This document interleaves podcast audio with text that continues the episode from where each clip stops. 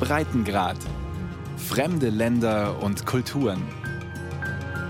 Ein Podcast von Bayern 2. Wie ist das so Radfahren auf Mallorca? Ja, bei dem Wetter wunderschön. Aber es war anstrengend. Ja, stimmt. Es ist auch manchmal anstrengend, aber man wird entlohnt durch die fantastischen Blicke aufs Bergmassiv, aufs Meer. Also Endorphinrausch pur. Endorphinrausch pur, schwärmt Anna, während sie in einer sechsköpfigen Radgruppe mit 40 Sachen durchs Hinterland Mallorcas rauscht. Alle sind Mitglied in einem Berliner Triathlonverein, ambitionierte Amateursportler. Das sind die Gäste, die wir im Frühjahr ansprechen wollen, sagt Johanni Beli von der Hotelgruppe Viva beim Treffen in Playa de Muro im Nordosten der Insel. Die Region ist eine von mehreren Hochburgen des Radsporttourismus auf Mallorca. Bueno, yo creo que el core business, como se dice aquel, es el turista, ciclista y triatleta. Unser Kerngeschäft im Frühjahr sind Radsporttouristen und Triathleten. Ich würde sagen, 80 Prozent der Gäste gehören in dieses Segment. Außerdem haben wir Wanderer und Leute, die die Mandelblüte sehen wollen. Und dann haben wir hinter dem Hotel den Albufera Naturpark. Der interessiert Vogelfreunde. Aber unsere 365 Zimmer werden vor allem von Radlern und Triathleten belegt. Wir haben uns auf sie ausgerichtet und erleben kein Jahr, in dem dieses Segment nicht weiter wächst.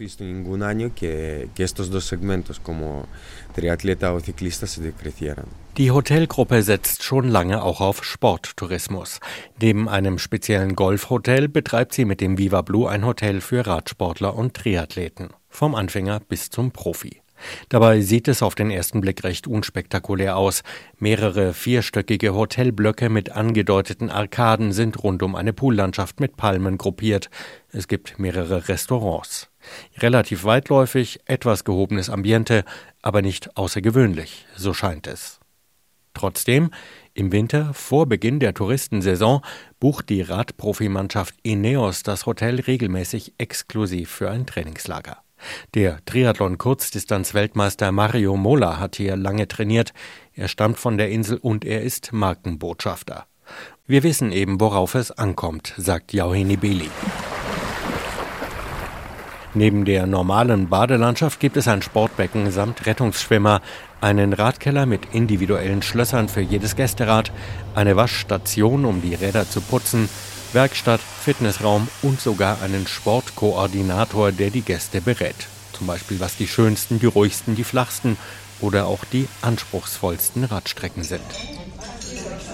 Am Buffet Unmengen von frisch zubereitetem Essen für die hungrigen Sportlerinnen und Sportler, inzwischen natürlich auch vegan. Ein enormer Aufwand. Rechnet der sich denn wirklich? Auf jeden Fall, sagt der Hotelmanager. La inversión lo que nos permite es que empecemos en febrero. Dank dieser Investitionen können wir, anders als die meisten, schon im Februar aufmachen. Unsere Saison geht für Mallorca-Verhältnisse ungewöhnlich lang. Dadurch, dass wir schon im Februar öffnen, haben wir beim Personal noch die große Auswahl. Es fängt bei uns an und bleibt auch im Juni, Juli und August, wenn es insgesamt nicht genug Servicekräfte gibt. Und wir haben viel Stammpersonal. In der ganzen Hotelgruppe mit rund 1000 Betten sind 80 Prozent des Personals dauerhaft beschäftigt. Das ist ein Wettbewerbsvorteil gegenüber anderen. Wir können das ganze Jahr über guten Service bieten.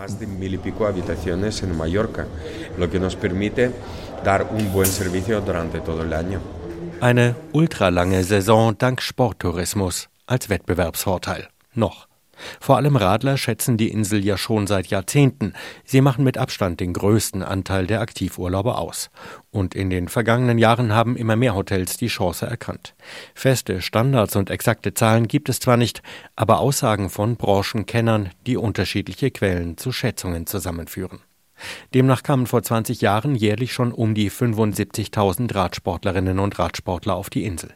In diesem Jahr rechnet man mit sage und schreibe 200.000, etwa die Hälfte aus Deutschland. Vor zehn Jahren hatten sich um die 100 Hotels zumindest teilweise auf Radsporttourismus eingerichtet. Inzwischen sind es etwa doppelt so viele. Und gerade in diesem Jahr entdeckt man in der Tourismusbranche das Thema Sporturlaub und ganz besonders Radurlaub noch einmal neu. Auch bei der Agentur für Tourismusstrategie der Balearen, die dem Tourismusministerium zugeordnet ist. Die Agentur ist in einem Innovationspark untergebracht im Norden der Inselhauptstadt Palma. Dort treffe ich in einem modernen Zweckbau Francesc Matteo Aguiló, den Geschäftsführer der Tourismusagentur. Warum ist das Thema Sporttourismus plötzlich ganz oben auf der Agenda? Hablamos de un segmento, entonces hablamos de un perfil que tiene un nivel de gasto superior Wir reden hier von Gästen, die mehr Geld auf der Insel lassen als klassische Badeurlauber. Sie bleiben länger, kommen in einer ruhigen Zeit ohne Massenbetrieb. Das sind Gäste, die sehr zufrieden sind und sie sollen wiederkommen. Kundenbindung ist ganz wichtig für die Branche. Die Gäste kommen wieder, sie bleiben ein paar Tage länger, sie empfehlen uns ihren Freunden. Wenn wir weniger von der Hauptsaison im Sommer abhängig sein wollen, ist das der Schlüssel de las personas que vengan año tras año a hacer la misma actividad. Deswegen investieren nicht nur Hoteliers wie Johanny Beli, um diese Gäste auf die Insel zu holen und sie als Stammgäste zu binden. Auch die öffentliche Hand hilft. Straßen, Wege, die Beschilderung werden für fast 400.000 Euro aufgemöbelt, auch im Tramontana-Gebirge, wo die Wanderwege früher oft schlecht markiert waren. Wanderer sind zwar im Verhältnis zu Radlern nur eine relativ kleine Untergruppe von Aktiv- bzw. Sporttouristen, aber speziell im Norden der Insel trotzdem eine wichtige. Bezahlt wird das alles aus der Tourismusabgabe, die pro Kopf und Nacht 50 Cent in der Nebensaison und 2 Euro in der Hauptsaison beträgt. Auch aus EU-Töpfen kommt Geld und rund eine Million bringt die strukturschwache Region Pla de Mallorca im Zentrum der Insel auf. Wege werden auch dort asphaltiert, Radtouristikrouten ausgewiesen, E-Bike-Ladestationen aufgebaut, sagt Aguilo. En temporada baja esto no es así. En temporada baja la isla eh, no hay masificación. In der Nebensaison gibt es auf der Insel keinen Massentourismus. Der Tourismus ist dann sehr stark auf die Gemeinden verteilt. Und manchen kleinen Dörfern haucht er geradezu Leben ein. Da reden wir zum Beispiel über den Radfahrer, der fürs Frühstück für einen Snack anhält. Das ist ganz offensichtlich. Und wenn einheimische Autofahrer auch mal denken, die halten mich auf, dann sehen wir doch gleichzeitig alle, dass die Radtouristen die Inselmitte beleben. Und die braucht dieses Leben. Das ist auch eine Frage des Gleichgewichts. Dazu kommt, wir alle wissen zu schätzen, dass wir es da mit reflektiertem und nachhaltigem Tourismus zu tun haben, dem auch der Naturschutz wichtig ist. que tiene mucha conciencia de, de cuidar del paisaje.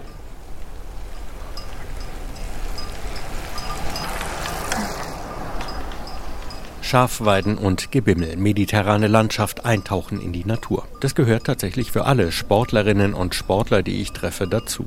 Ob Genussradler oder nach Plan trainierende Triathleten, sie alle schwärmen, wie toll die Insel ist. Auch Maria aus Bad Mergentheim ist gut gelaunt, obwohl es gerade ordentlich bergan geht. Hallo. Macht das Spaß? ja. Ja, Aber sicher, sicher, ganz sicher. Was genau macht daran Spaß? Was da Spaß macht. Man hat was getan, die schöne Landschaft. Man fährt den Berg hoch, hat schöne Ausblicke. Ja. Egal, ob die Tour 50, 100 oder noch mehr Kilometer geht, ob man zwei Stunden oder den ganzen Tag unterwegs ist, in fast jedem Dorf laden Cafés und Kneipen ein, Pause zu machen.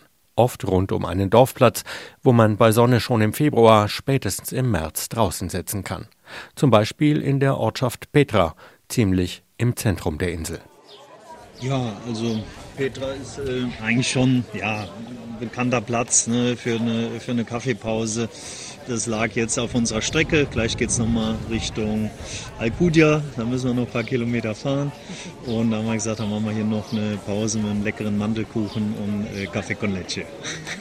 Also wir genießen die Zeit hier schon sehr, weil man sich doch ein bisschen sehr auf den Sport mehr fokussieren kann. Anke und Jürgen aus Koblenz trainieren für einen Langdistanz-Triathlon in Deutschland. Sie machen nicht bei jeder Ausfahrt eine Pause, aber auf der Plaza Ramon Llull und direkt angrenzend auf der Plaza Fray Junipero Serra ist im Frühjahr immer was los.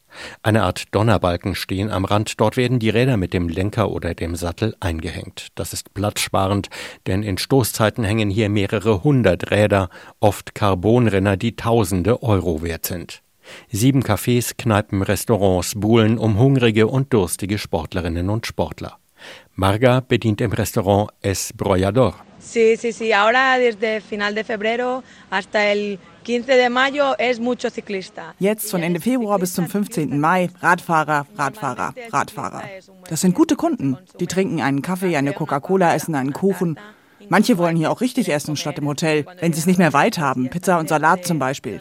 Wenn sie noch weiterfahren müssen, zum Beispiel nach Palma, essen sie nur einen Kuchen zwischendurch. Pero si tienen que irse ahora a Palma, solamente se comen una tarta. Gute Kunden, die ganz ohne Mietwagen unterwegs sind. Ist also die Kampagne für Sporttourismus tatsächlich auch eine Kampagne für sanften und nachhaltigen Tourismus? Eine Kampagne, die auch zum neuen Tourismusgesetz passt? Dieses Gesetz ist im vergangenen Sommer verabschiedet worden. Es verpflichtet Hotels, den eigenen Ressourcenverbrauch zu untersuchen und Aktionspläne zu erstellen. Fünf Jahre haben sie Zeit, den Energie- und Wasserverbrauch zu senken. Sie sollen weniger Müll produzieren, deswegen wird es mittelfristig zum Beispiel keine Einwegduschgel- oder Shampoofläschchen mehr geben. Die Küchen müssen jetzt regionale Produkte verarbeiten, wobei die geforderte Quote von drei Prozent bei Vier- und Fünf-Sterne-Hotels 4 Prozent nicht gerade ein radikaler Schritt ist. Aber nicht zuletzt ist auch die Zahl der Gästebetten gedeckelt worden auf 430.000. Perspektivisch sollen es sogar weniger Betten werden. Da müssten Umweltschützer ja eigentlich jubeln, denn sie verlangen seit Jahrzehnten, dass die wechselnden Inselregierungen, dass die Gesellschaft anders mit dem Thema Tourismus umgehen soll. Eine der größeren Umweltschutzgruppen auf Mallorca ist die GOB, Grup Balear de Ornitología y Defensa de la Naturaleza. Ursprünglich von Vogelfreunden gegründet, ist sie heute ganz allgemein für Umwelt- und Naturschutz aktiv. Die Vereinsräume in Palma liegen nicht weit von der Plaza de España entfernt, einem der belebtesten Plätze der Inselhauptstadt. Der Innenhof des Straßenblocks ist auch ein Pausenhof einer Grundschule. Margalida Ramis ist die Pressesprecherin der GOB. Mehr Sporttourismus, kann das die Insel vor dem Kollaps retten? Ist er ein Rezept gegen die Überfüllung durch den Massentourismus an den Stränden? Der Qualitätstourismus, von dem seit vielen Jahren die Rede ist? Ganz bestimmt nicht auf die Art und Weise, wie die Inselregierung, die öffentliche Verwaltung und der Tourismusbetrieb das Thema angehen, sagt Margalida Rames.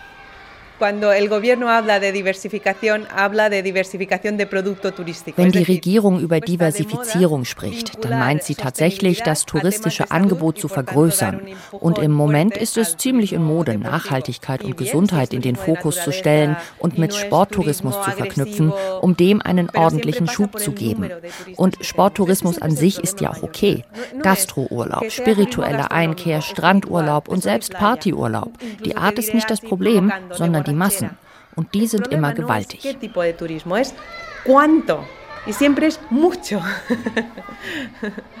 Knapp 11,5 Millionen Touristinnen und Touristen haben Mallorca im vergangenen Jahr besucht. Im bisherigen Rekordjahr 2019, unmittelbar vor der Pandemie, waren es rund 13 Millionen. Das heißt, auf jede Einwohnerin, jeden Einwohner kommen ungefähr 10 Gäste. Und Branchenfachleute glauben, dass dieses Jahr ein neuer Rekord möglich ist. Jetzt Sporttourismus zu propagieren und zu fördern, das gehe deshalb am Kern vorbei, kritisiert Umweltschützerin Ramis. Ich denke, wenn wir darüber sprechen, die Saison zu verlängern, müssen wir uns darüber im Klaren sein, dass die Insel trotzdem ein paar Monate Pause braucht. Wenn wir von einer Entzerrung sprechen, dann geht es uns darum, die Spitzen im Sommer auf andere Monate zu verlagern. Was wir aber tatsächlich erleben, ist, dass es im Sommer immer exzessiver wird und wir noch zusätzlich in der Nebensaison zulegen. Und Aktivtouristen seien zwar meist recht umweltbewusst, aber zugleich seien Wanderer und Mountainbiker eben zum Beispiel im Tramontana-Gebirge selbst in empfindlichen Ökosystemen unterwegs. Gerade naturnahe Sportveranstaltungen wie der Galazzo Bergmarathon seien da ein potenzielles Problem, selbst wenn die Veranstalter sich inzwischen darum bemühten, die Schäden möglichst klein zu halten. Debe haber unos límites, unos límites puestos desde la perspectiva de la gestión de estos espacios naturales como espacios sensibles. Es muss Grenzen geben, die muss die Natur vorgeben. Da meine ich zum Beispiel die Nistzeit von Vögeln. Der Schutz der Biodiversität muss einfach Vorrang haben vor der touristischen Nutzung. Die Branche wirbt ja immer mit unserer Landschaft, aber die ist eben ein lebendiges Ökosystem, kein Postkartenbild. Über das Thema der Belastung von schützenswerten Naturräumen hinaus gehe es aber um echte Nachhaltigkeit, sagt die Umweltschützerin. Was Mallorca wirklich brauche, sei eine Auseinandersetzung damit, wie sehr sich die Gesellschaft vom Tourismus abhängig gemacht habe und noch immer mache. Die Corona-Pandemie habe gezeigt, wie verletzlich das System sei. Ahora se habla mucho, por ejemplo, de la circularidad del sector turístico. ¿no? Antes se hablaba de sostenibilidad. Ahora es ist gerade in Mode, über Kreislaufwirtschaft in der Tourismusbranche zu reden. Es gibt sogar ein Gesetz dazu. Und als Gesellschaft müssen wir darüber sprechen, wie wir die Belastung durch den Tourismus insgesamt reduzieren, wie wir die Wirtschaft breiter aufstellen. Natürlich ist das schwierig. Das muss man strategisch angehen. Aber in den Touristenregionen liegen die Bettenkapazitäten in ökologischer und sozialer Hinsicht weit über der Belastbarkeitsgrenze. Es braucht eine aktive Politik, die sich auch um Alternativen für die Arbeitskräfte im Tourismussektor kümmern muss.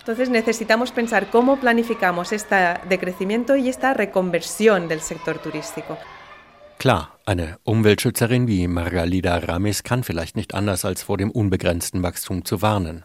Aber hat denn Tourismusstratege Francesc Mateo Aguiló nicht gute Argumente, wenn er sagt, dank Sporttourismus können endlich auch die Gemeinden im Hinterland, die keinen Strand haben, ordentlich von den Gästen profitieren? In einer Altstadtgasse Palmas hat Maria Antonia García Sastre ihr Büro.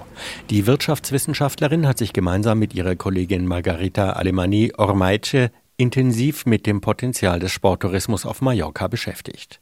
Er ist an sich schon ein riesiger Wirtschaftsfaktor, sagt sie, und große Sportveranstaltungen wie der Marathon in Palma oder der M312, eine Fahrradlangstreckentour, geben noch einen Extraschub. Der Marathon findet im Oktober statt, die Strandsaison ist da längst vorbei. Das Radrennen Ende April, noch bevor die Sommersaison losgeht. Aber 6000 Läuferinnen und Läufer, 8000 Rennradfahrerinnen und Rennradfahrer, haben die bei 11,5 Millionen Urlauber pro Jahr wirklich irgendeine Bedeutung?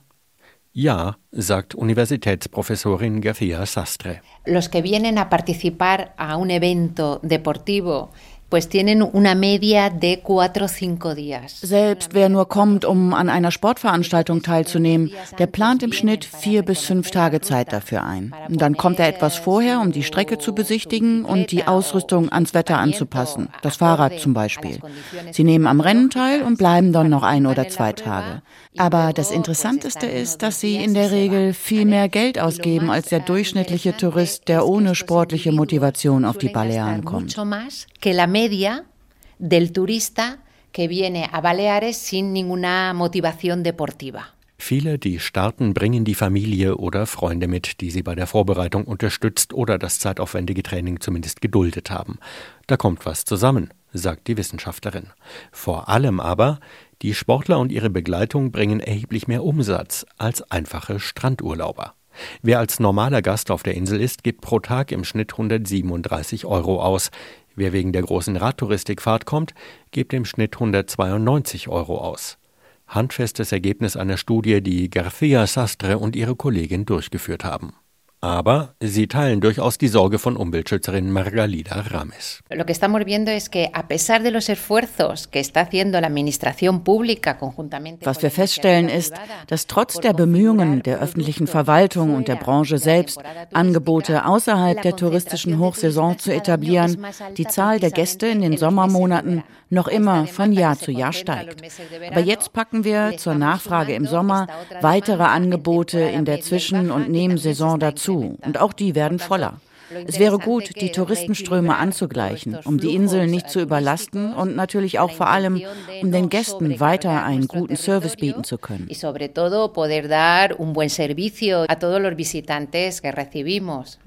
Nur auch wenn die Wissenschaftlerin es tatsächlich für wünschenswert hält, die großen Spitzen zu kappen, für viele, die im Sommer nach Mallorca kommen, sind die Vor- oder die Nachsaison keine Alternative, weil sie Kinder haben, die zur Schule gehen und der Urlaub deshalb in den Schulferien passiert, passieren muss. Daran kann man wenig ändern, sagt die Wissenschaftlerin und zuckt mit den Schultern. Dass der Anteil des Sporttourismus steigt, heißt also nicht, dass der Sommer entspannter wird. Der Tourismus wandelt sich nicht, er dehnt sich nur noch weiter aus ja, genau, es ist eine Erweiterung. Früher waren die Hotels eben ein halbes Jahr offen, dann war die Tourismussaison vorbei. Manche Hotels bleiben inzwischen bis Dezember offen und auch im Frühjahr ist die Nachfrage so hoch, dass es schon lange vor der traditionellen Hochsaison richtig losgeht. Dass die aktuelle Inselregierung jetzt perspektivisch pro Jahr 2000 Gästebetten abbauen will, und auch das erst in ein paar Jahren, ist bei mehr als 400.000 existierenden Plätzen höchstens ein Tropfen auf den heißen Stein.